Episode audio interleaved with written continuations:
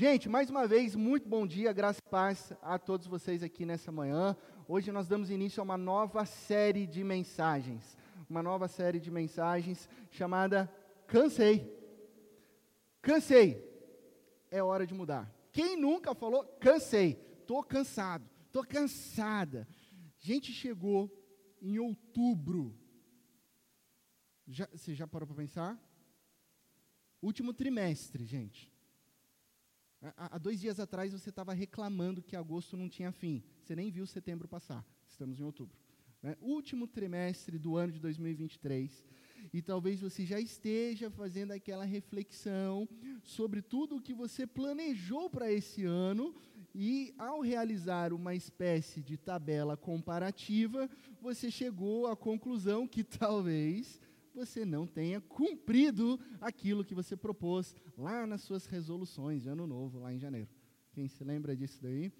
E aí, mais uma vez, você desistiu, mais uma vez você caiu no mesmo erro, mais uma vez, de novo, sabendo o que você tinha que fazer, você foi, foi lá e fez errado. Né? De novo, errado. Cansei é hora de mudar.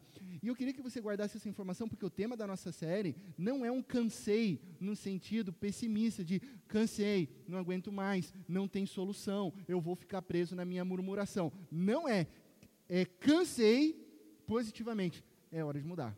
Chega, não dá mais. É hora de mudar. Então, essa série ao longo desse mês de outubro vai mexer com a sua vida, vai mexer com a minha vida, com a vida de cada um de vocês que chegam aqui cansados, muitas vezes cansados do status quo, cansados dos mesmos ciclos angustiantes, e a boa notícia é que muitos serão tocados pela mensagem transformadora do Evangelho, pois a mensagem do Evangelho é transformadora. O Evangelho é poder de Deus para transformar corações. E vocês terão as vidas transformadas para viver plenamente aquilo que Deus preparou para aqueles que o amam. Isso é uma promessa. Uma promessa que não é do pastor, é uma promessa que vem de Deus. A má notícia, e eu preciso que você fique atento, a má notícia é que outros rapidamente formularão uma lista né, de desculpas esfarrapadas para justificar as suas atitudes, as direções opostas ao ensinamento da palavra de Deus. E aí, se você começar a apresentar uma lista de desculpas esfarrapadas para Deus, infelizmente você vai ficar no mesmo ciclo. Desculpas. Nós somos fáceis né, em ter, em preparar, elaborar desculpas. De repente você esteja fazendo uma pergunta: por que, que você não cuidou da sua saúde neste ano? Se você tinha resolvido fazer isso no início. Por que, que você não passou mais tempo de qualidade com a sua família, se essa era uma resolução? Por que, que até hoje você não se envolveu num pequeno grupo de vida aqui da IPP Bark? Por que, que você ainda não agendou aquele encontro com o seu amigo e com a sua amiga? Rapidamente seu cérebro está ali borbulhando, formulando as melhores desculpas. Academia, pastor, puxa, sem chances meu trabalho está me consumindo, sabe? Rotina está pesada, empresa está cobrando, é, graças a Deus a empresa está, ó, caminhando, voando, mas eu não tenho tempo para ir para academia, não. É, não dá. Pastor, precisamos nos ver, hein? Olha, estou na correria, estou na correria, hein? Mas, ó, bora marcar, bora marcar, bora marcar. Bora marcar é a expressão para nunca vai acontecer, tá? Então, toma cuidado com bora marcar, porque quem bora marcar não marca. Tem que abrir a sua agenda e falar, vamos nos encontrar. Ixi, não vai dar. Puxa, amanhã eu acordo cedo, amanhã é, eu durmo tarde. Aí você vai colocando desculpas e justificativas. Né? Amanhã eu tenho que levar o meu gafanhoto para pegar um voo é, até o Oriente Médio para encontrar os seus amigos, louva a Deus. Você começa a, amanhã eu tenho que levar o meu papagaio para passear no parque. Você começa a dar um monte de justificativa. É, aconteceu imprevisto. Olha, aconteceu um imprevisto. Esse é o clássico. Porque quando você diz que aconteceu um imprevisto, você não precisa falar o que imprevisto foi. Né? Você fala assim para a pessoa, aconteceu um imprevisto.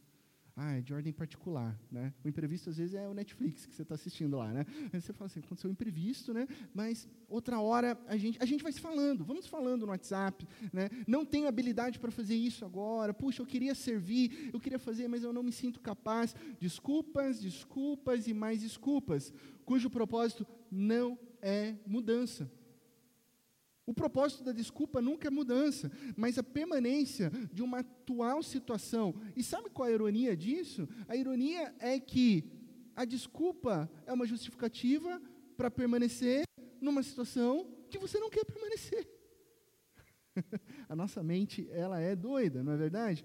Jesus, ao ensinar um pouco sobre o reino de Deus, numa pequena parábola registrada em Lucas, capítulo 14, verso 15 a 24, ele diz o seguinte: ao ouvir isso, um dos que estavam à mesa com Jesus, é, disse-lhe: Feliz será aquele que comer no banquete do reino de Deus. Jesus abre uma parábola a respeito do reino de Deus, o banquete. Por quê? Porque no reino de Deus tem mesa, no reino de Deus tem relacionamento, no reino de Deus tem intimidade. Então, aquilo que a gente vivenciou um pouquinho domingo passado é o que acontece no reino de Deus: mesa, intimidade, família, corpo. Jesus respondeu: Certo homem estava preparando um grande banquete e convidou muitas pessoas na hora de começar, enviou seu servo para dizer aos que haviam sido convidados.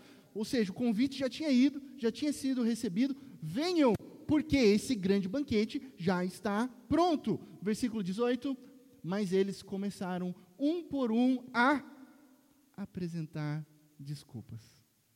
Um por um começaram a dar desculpas. O primeiro disse: Puxa, Acabei de comprar uma propriedade. Olha, eu preciso vê-la. Por favor, desculpe-me. Vamos nos falando.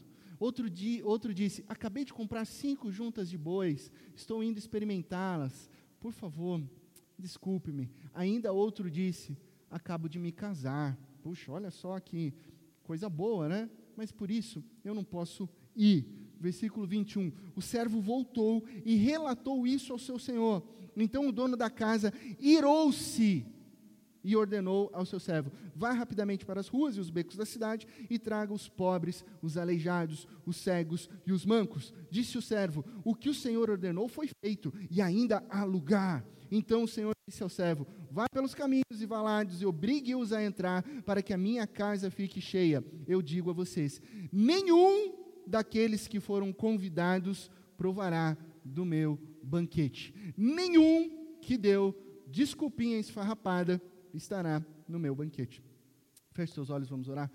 Deus, Pai de amor, Pai de misericórdia, bondade, justiça e graça. Nós estamos agora diante da tua palavra, palavra que é viva, palavra que desafia os nossos corações, e nós queremos viver aquilo que o Senhor tem proposto para as nossas vidas. Aqui nós nos rendemos à tua palavra. Cansados, nós sabemos que a real mudança vem do Senhor e nos colocamos para ouvir e obedecer a tua voz. Trabalha em cada coração, a começar no meu. No nome de Cristo Jesus que nós oramos. Amém e amém. Nesta parábola, Jesus está explicando o porquê que muitas pessoas não estarão presentes no reino de Deus. E veja bem, não é por falta de convite, porque todos foram convidados. E depois, todos foram avisados né, do convite mas eles deram desculpas. Ah, Jesus, foi mal. Tem um outro aniversário para ir. Ah, Jesus, não vai dar. Acabei de comprar terrenos. Acabei de comprar uma propriedade. Tem que ver esse negócio de documentação, registrar em cartório, reconhecer firma. Não vai dar. Ah, Jesus, infelizmente eu comprei novas máquinas para a minha empresa. Sabe como é que é, né, Senhor Jesus? Segunda-feira começa. Então eu preciso testar as minhas novas máquinas. Não vai dar, Jesus. Eu acabei de casar. Sabe como é que é? Demandas do casamento e tantas outras coisas. Foi mal, desculpas. O que, que Jesus faz com essas desculpas? Ele diz ao final do texto: Nenhum daqueles que foram convidados provará do meu banquete. Você pode pensar que as desculpas foram boas, mas foram desculpas humanas. A intenção é divina. Não há espaço para desculpas humanas quando Deus nos convida para viver aquilo que Ele tem preparado para as nossas vidas. Então, por causa de desculpas, os convidados não provarão um banquete. As suas desculpas te impedirão de desfrutar o que Deus tem preparado para a sua vida. Esse é o ponto. Deus tem algo maravilhoso para a sua vida. Deus tem um grande banquete, mas geralmente a gente vive de desculpas. Por isso que a mensagem de hoje é cansei. Opa, volta um para mim, Anne. Cansei de dar desculpas. Chega. Chega de dar desculpas. Ah, pastor, mas assim, é, não dando uma desculpa para minha desculpa, mas de certa forma algumas desculpas são justificáveis, né? Algumas desculpas elas são profundas. Então preste atenção no que eu vou dizer para você hoje. Existe uma diferença entre boas intenções, boas intenções e intenções divinas. Tem uma diferença aqui. Você pode até ter uma boa intenção, uma boa desculpa fundamentada na intenção, mas a boa intenção ainda está centrada em você. A boa intenção ainda está centrada no eu, no meu querer. As intenções divinas são diferentes, porque elas são centradas não na sua vontade, mas na vontade de Deus. Então a gente precisa aprender que quando há esse conflito, a gente tem que estabelecer uma ordem de hierárquica.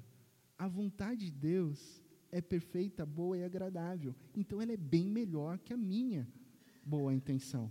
Então as intenções divinas, elas são diferentes porque estão fundamentadas na vontade de Deus, e ele deseja coisas novas para a sua vida.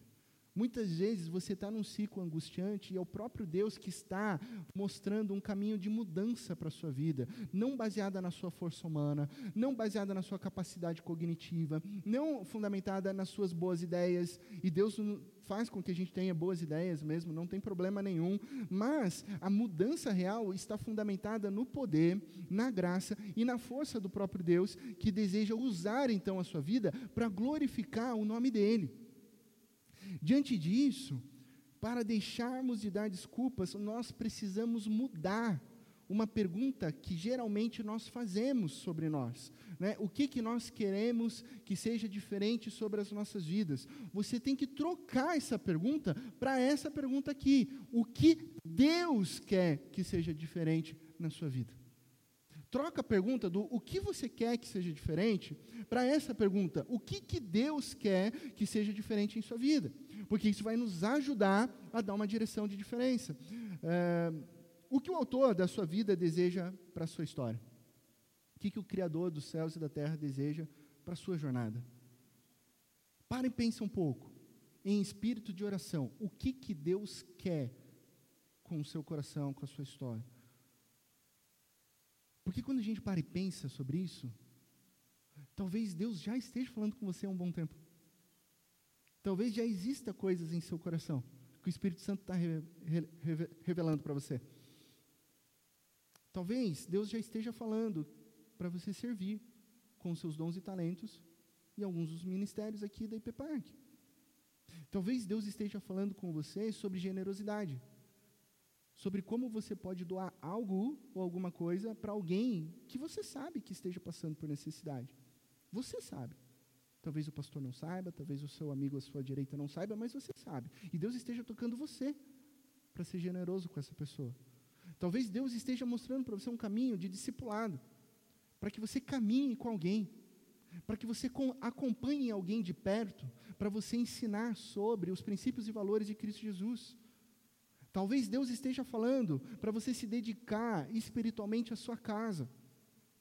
Eu digo espiritualmente, talvez você já esteja trabalhando, você já esteja eh, servindo com seus dons e talentos, você esteja eh, trazendo todo o sustento para o seu lar, mas como pai de família, Deus está desafiando a você se dedicar espiritualmente à sua esposa, ao ensino dos seus filhos, o que Deus quer que seja diferente em sua história. E se você está tomando notas, né, algumas pessoas trazem caderninho de anotação, mas se você não trouxe caderninho de anotação, está tudo bem, porque o celular tem bloquinho de notas. Eu quero que você abra o seu celular e escreva o que, que Deus deseja que seja diferente na sua vida. Para e pensa, escreve no bloquinho. O que, que Deus deseja que seja diferente na sua vida. Escreve, pensa, ora sobre isso. Tem algo que Deus deseja mudar na nossa história. Agora, se você acha que não precisa escrever nada, se você acha que você não precisa mudar nada na sua vida, então parabéns, porque você é o, o novo Jesus 2.0 perfeito, sem nenhum problema, a sua vida não tem pecado, né? Então não precisa mudar nada, né? Então, só que não, né? A gente precisa descer um pouquinho do, do banquinho. Está com dificuldade em saber o que, que, precisa ser diferente na sua vida? Você que é casado, né? às vezes, eu não estou conseguindo ver, pastor, sou tão perfeito. Pergunta para sua esposa. Você vai descobrir uma listinha aí um pouco é, extensa do que precisa mudar, né? Então, apenas pense, escreva e ore sobre isso. Agora, uma segunda pergunta nos leva à aplicação disso nas nossas vidas. Por que Deus quer que tal coisa seja diferente em sua vida? A primeira é o que Deus quer que seja diferente. A segunda é por que, que Deus quer que isso seja diferente na sua história. Aí você começa a refletir sobre o porquê. Pois quando você conecta um porquê espiritual, e esse porquê espiritual, porque agora você está pensando no que Deus quer, com o que é isso que vai dar poder e motivação para realizar a mudança. Eu vou te dar alguns exemplos para você é, entender esse conceito e que para esse conceito fique não tão abstrato, mas objetivo nas nossas vidas. O que Deus quer que seja diferente na sua história? Ah, pastor, Deus quer que eu fique com um corpo é, em melhor forma, me alimente saudavelmente e que eu faça exercícios com regularidade. Ok? É isso que Deus quer? Por quê? Por quê? Ah, porque eu ganhei 7 quilos no último mês e a minha calça jeans está parecendo calça de cantor sertanejo. Não, não é esse o porquê, ok? O porquê que Deus quer que isso seja diferente na sua história, a resposta correta é porque o teu corpo é templo do Espírito Santo. Essa é a resposta certa. Você vai na academia, você come de maneira saudável, porque esse corpo que Deus deu a você é templo do Espírito Santo e você deve honrar a Deus cuidando do seu templo, para que você tenha uma saúde e uma vida longa, para que você glorifique a Deus cuidando e ensinando os seus filhos. Afinal, com boa saúde, você vai ter uma vida mais com maior longevidade. O que, que Deus quer que seja diferente na minha vida? Ah, que eu entre num PGV. Resposta certa. Por que, que Deus quer que tal coisa seja diferente na sua vida? Ah, porque o pastor lá se mandou e eu tenho que mostrar para as outras pessoas que eu sou espiritual. Não! Resposta errada. É sempre o porquê que Deus quer. A resposta correta é: Deus quer que você entre num PGV, num pequeno grupo de vida, para que você entre num processo de transformação e é nos relacionamentos em que você será mais parecido com Cristo Jesus. São nos PGVs que nós temos uma maior ferramenta para nos tornarmos mais parecidos com Cristo Jesus. Jesus, orando uns com os outros, servindo uns com os outros, assim como a Bíblia nos ensina a fazer lá no livro de Atos dos Apóstolos, por exemplo. Então, somente quando você conecta o porquê espiritual de Deus com o que, com o que é que vai te dar poder e motivação para gerar mudanças. Ah, o que, que Deus quer que seja diferente na minha vida? Que eu quite as minhas dívidas e tenha uma boa administração financeira. Resposta correta de novo. Por quê? Para eu ficar rico e ter um Porsche Panamera 4 híbrido com eixo traseiro direcional.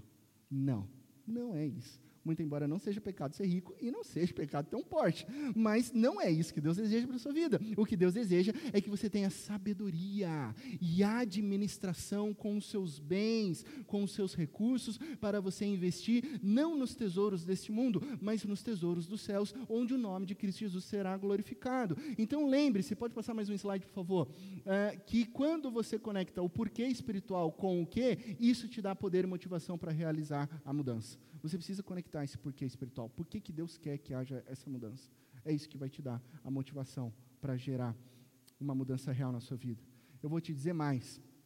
Quando você entender o que Deus quer para a sua vida e o porquê, não haverá desculpas aqui neste mundo que possam impedir que a vontade de Deus seja realizada na sua vida.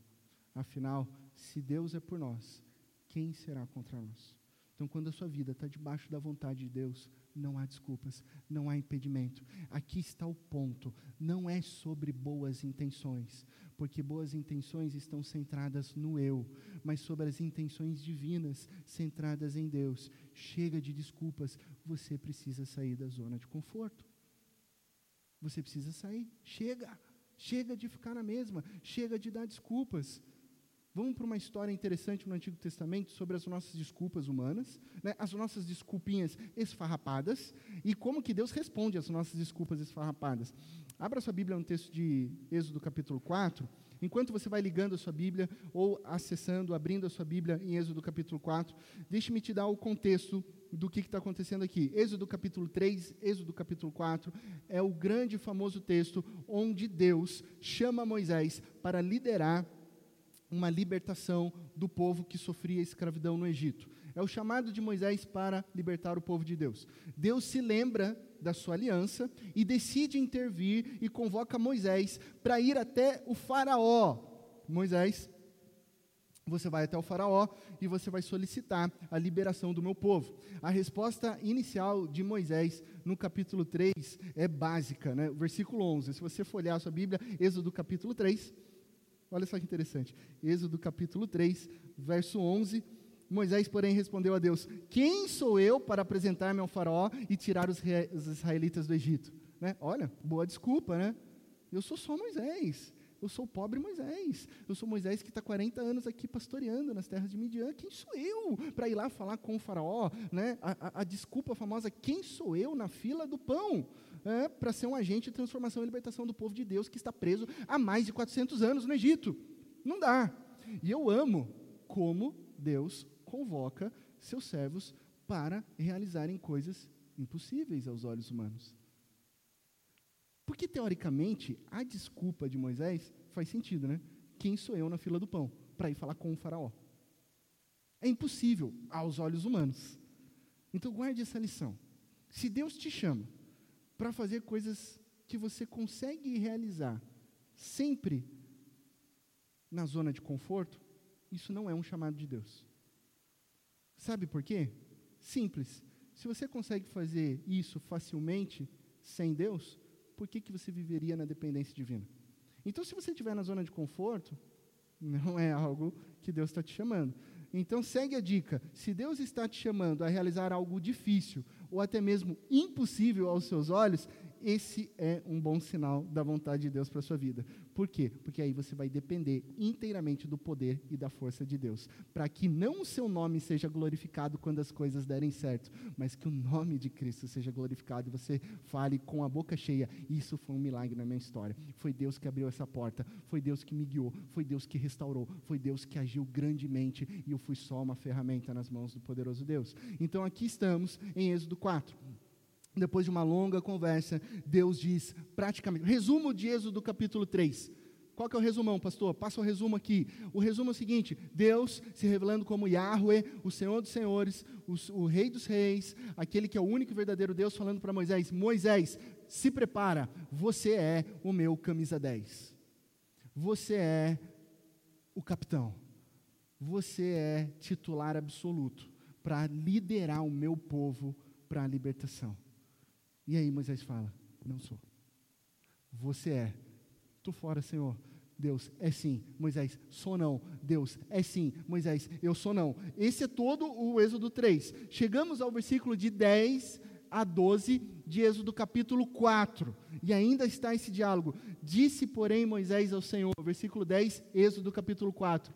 Ó oh, Senhor, nunca tive facilidade para falar, nem no passado, nem agora que falaste a teu servo. Não consigo falar bem, Senhor. Eu não sou esse camisa 10. Não dá, chama outra pessoa. Eu não consigo. Eu nunca fui bom nesse negócio de falar.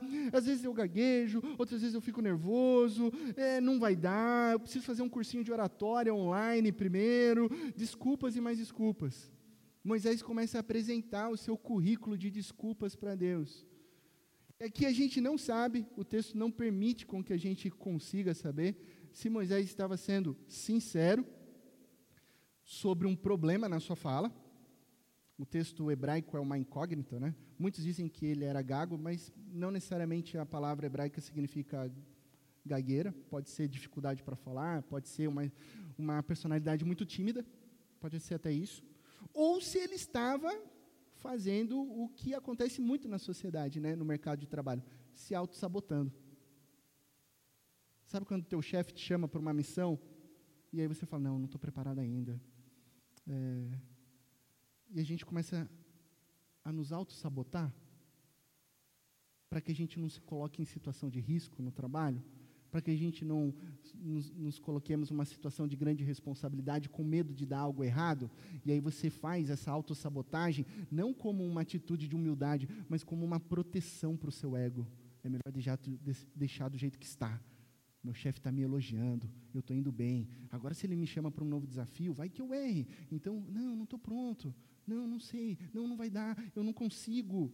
Fato é, a gente não sabe, mas ele estava dando desculpas aqui, Moisés. E como que ele estava fazendo isso? Olhando para suas habilidades limitadas. Olha, eu não consigo, eu não falo bem, eu não sou esse cara, eu tenho dificuldades, nem antes, nem agora e nem depois eu vou conseguir falar. Ele olha para o eu, ao invés de olhar para a capacidade infinita de Deus, do Deus que está chamando. E diante disso, o que, que Deus faz? Deus lembra Moisés sobre quem é que capacita todas as coisas. Versículo 11: Disse-lhe o Senhor: Quem deu boca ao homem? Olha só que diálogo interessante, né?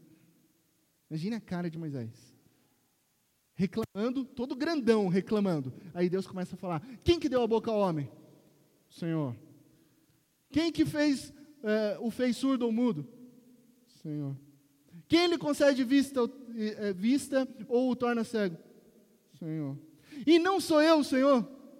É sim, o Senhor né? Porque ele vai começar a ficar pequenininho. Deus vai lembrando quem é que dá boca, quem é que faz falar, quem é que faz ver. Sou eu e eu estou diante do Senhor, de você, Moisés, te dando uma missão.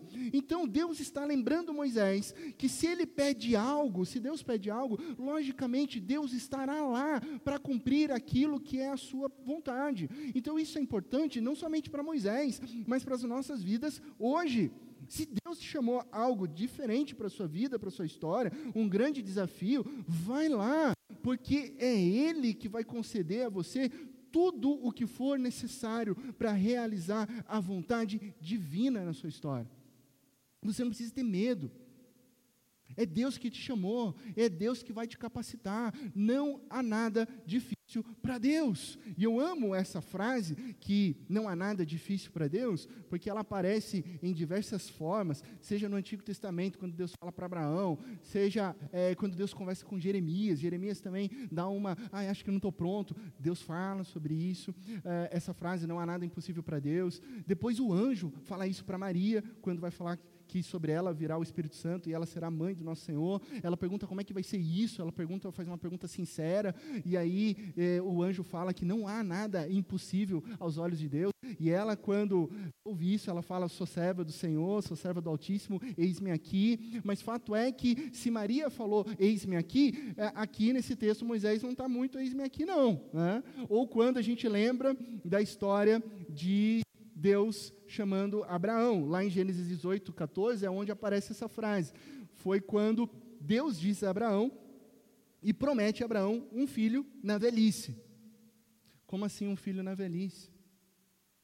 Como assim um filho na infertilidade? Como assim? Isso é impossível. Estou com 100 anos. Sarinha, coitada, 90. Ninguém fica grávido com 100, com 90. Não sei, senhor anjo aí, mas você não entende dessas coisas, mas com 100, 90 anos aqui, não, já passamos dessa idade. E lá em Gênesis 18, 14, o próprio Senhor diz para Abraão: Existe alguma coisa impossível para o Senhor? Por acaso existe algo impossível? Na primavera voltarei a você e Sara, sua esposa, terá um filho. Essa é a mensagem. E aí eu faço uma pergunta para vocês aqui nessa manhã. Deus mudou? Deus perdeu a força? Existe alguma coisa impossível, para o Senhor? Ah, era só assim no Antigo Testamento? Era só assim no Novo Testamento? Hoje, hoje tem coisas impossíveis para Deus? Não, nada, nada é impossível para o Senhor. Então, para de dar desculpas. Chega de dar desculpas. Vou além, para de choramingar. Aliás, choramingar vai ser o tema do próximo domingo, né? Cansei de mimimi, cansei de murmuração. Então, se prepara, domingo a gente vai conversar sobre isso, né? Mas fecha aqui um pouquinho. Se Deus te chamou para fazer alguma diferença, Ele vai te capacitar.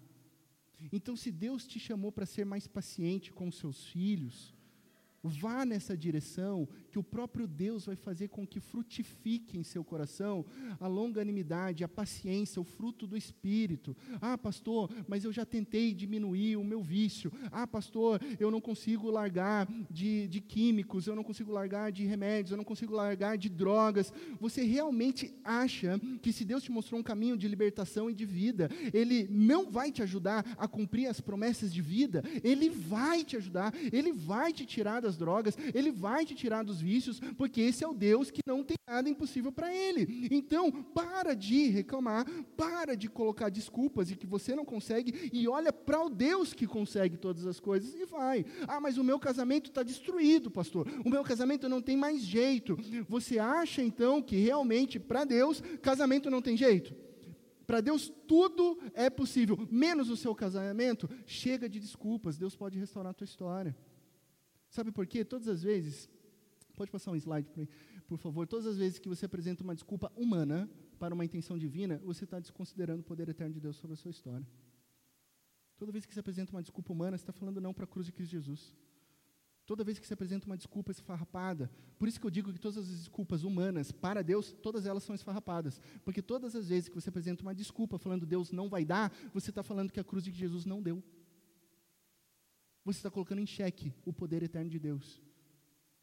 O Deus que venceu todas as coisas, o Deus que venceu o pecado, o Deus que venceu a morte, o Deus que venceu o diabo, o Deus que é Rei dos reis, Senhor e Senhor sobre todas as coisas. Não há nada além ou maior que o nosso Deus. Não foi o que a gente cantou aqui. Então em Cristo Jesus nós somos mais que vencedores.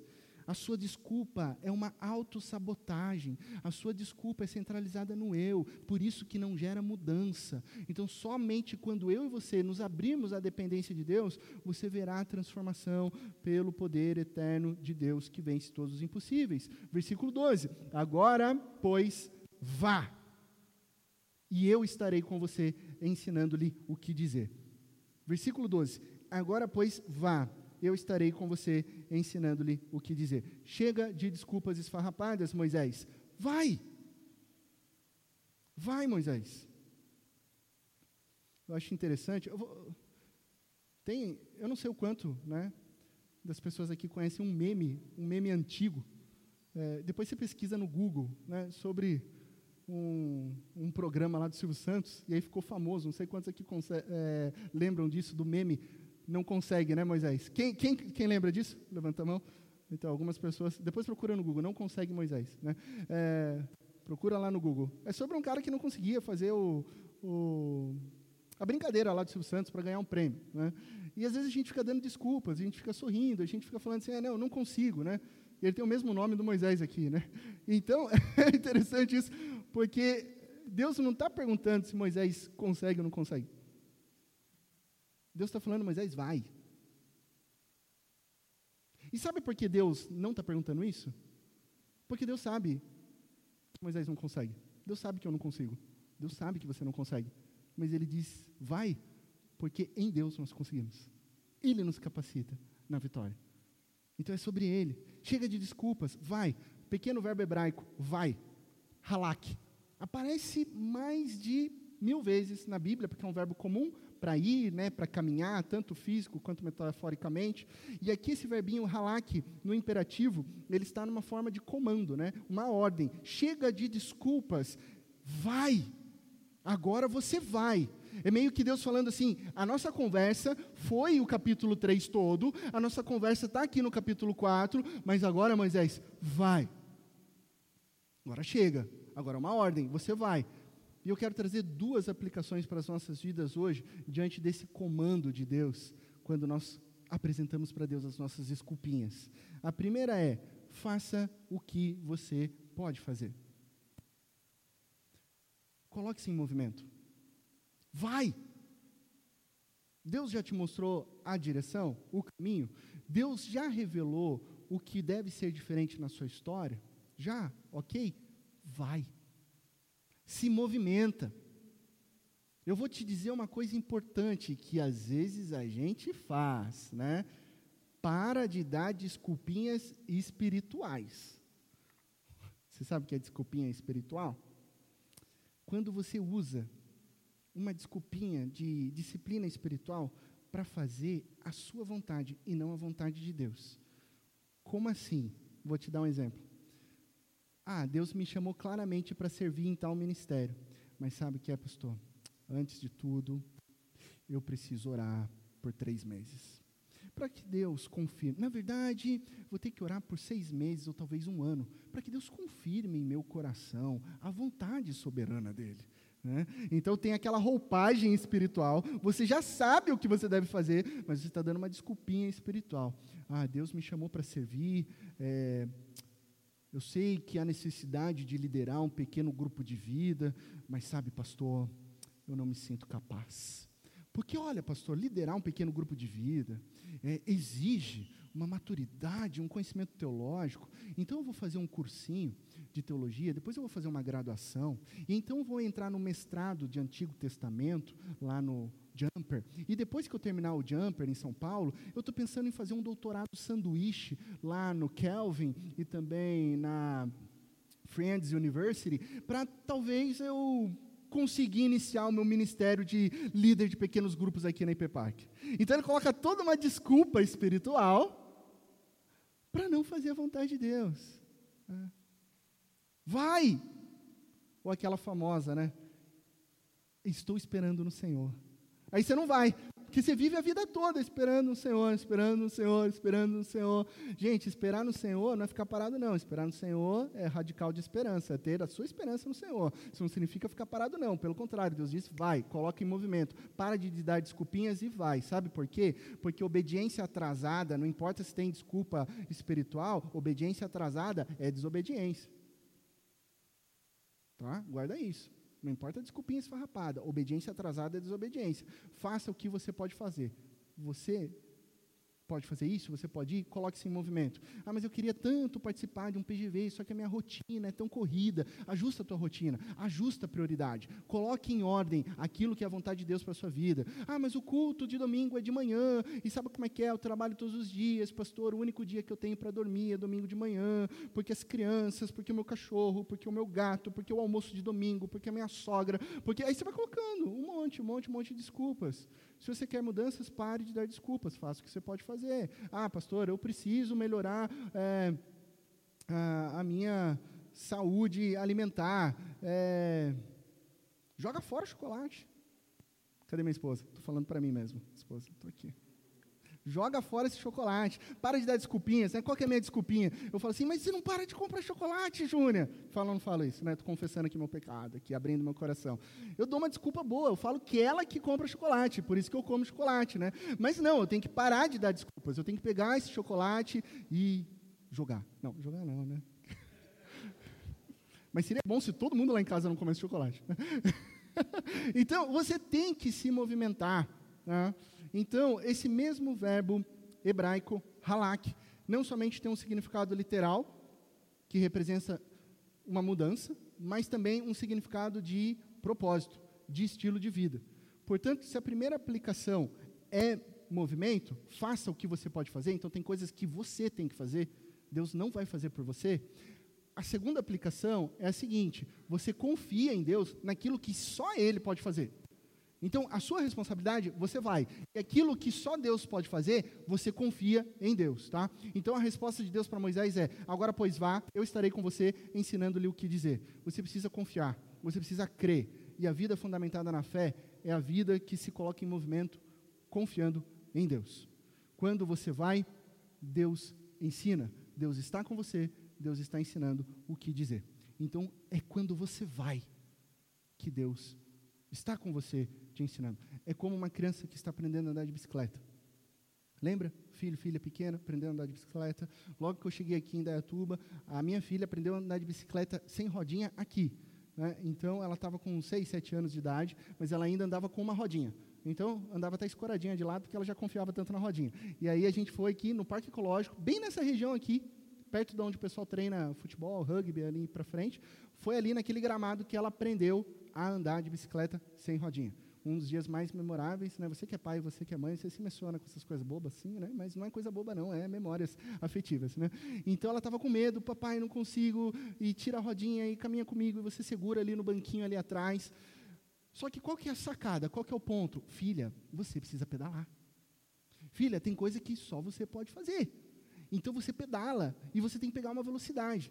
E aí, quando ela vai, o que, que os pais fazem? Estão com ela. Então ela vai pedalando, eu estou aqui do outro lado. E é engraçado quando a criança está aprendendo, ela vai tombando, né? Ela vai, e se você deixar, ela cai. Ela não põe o pezinho, ela vai assim, tum, e cai, né? Então, conforme ela pedala, você vai vindo aqui. Você vai sustentando, você vai segurando, você vai ensinando, até o momento em que ela toma a direção. É assim que Deus age nas nossas vidas. Você precisa pedalar, você precisa ir, é algo que só você pode fazer, mas quando você vai, o Deus poderoso está ao teu redor, te protegendo, te sustentando, te guiando e fazendo e te ensinando o que você deve fazer. Faça a sua parte e confie que Deus estará com você. Isso é um passo de fé. Nesse exemplo, uma pedalada de fé. Mas eu estou com medo, mas vai. Então, quando a gente está diante de um desafio muito grande, a nossa primeira reação é dar muitas desculpas que justificam daí a nossa murmuração. E se formos bem honestos, muitas vezes a gente fica preso em ciclos de murmuração sem nunca, eu vou dizer isso daqui, vê se não faz sentido para a sua história, sem nunca nos colocarmos em movimento. Como assim, pastor? Aquele tipo de reclamação, mas que você nunca foi. Você nunca tentou estar reclamando. Você se, nem sequer deu um passo nessa direção. A sua reclamação está antes. Ah, não vai dar, Deus. Ah, Deus, não consigo. Ah, Deus, não sou capaz. Ah, Deus, eu não. Eu não estou pronto. Quando Deus fala para Moisés, ele diz: Agora, pois, vá. Essa construção hebraica sugere uma ordem com certa impaciência da parte de Deus. Depois em casa, se você quiser ler o texto, seguir os próximos versículos, não é o tema de hoje, mas você vai perceber que Deus fica irado mesmo com Moisés. A paciência de Deus dá uma esgotada. Então Deus está falando sério com Moisés aqui. Deus está exortando, cara, você precisa se mexer. Cara, você precisa ir. Porque somente quando você se mexer, somente quando você ir, você vai descobrir que eu estou com você. Confia. Creia mova-se, para de dar desculpas e tenha fé no que Deus te pediu para fazer. E Ele vai cumprir. Concluindo, pense no que poderia ser diferente a partir do momento em que você parasse de dar desculpas. O que, que aconteceria na sua história hoje, se você parar agora de dar desculpas? Que impacto teria na sua vida? Que impacto teria no seu casamento, na sua família, na sua vizinhança, na vida de outras pessoas que estão se relacionando com você. Não é sobre o seu querer, mas o querer de Deus. E quando você descobrir o querer de Deus sobre a sua vida, ir e fazer o que, deu, o que deve ser feito e confiar naquilo que somente Deus pode fazer, então nenhuma desculpa e nada, absolutamente nada, poderá impedir que a vontade perfeita, boa e agradável de Deus seja realizada na sua vida e na sua história. E aí a vontade de Deus será realizada para que o nome de Cristo seja glorificado hoje e sempre. Chega de dar desculpas. É hora de mudar. Que Deus te abençoe, na mais absoluta certeza de que em Cristo Jesus todas as coisas ficarão bem. Enquanto a equipe vem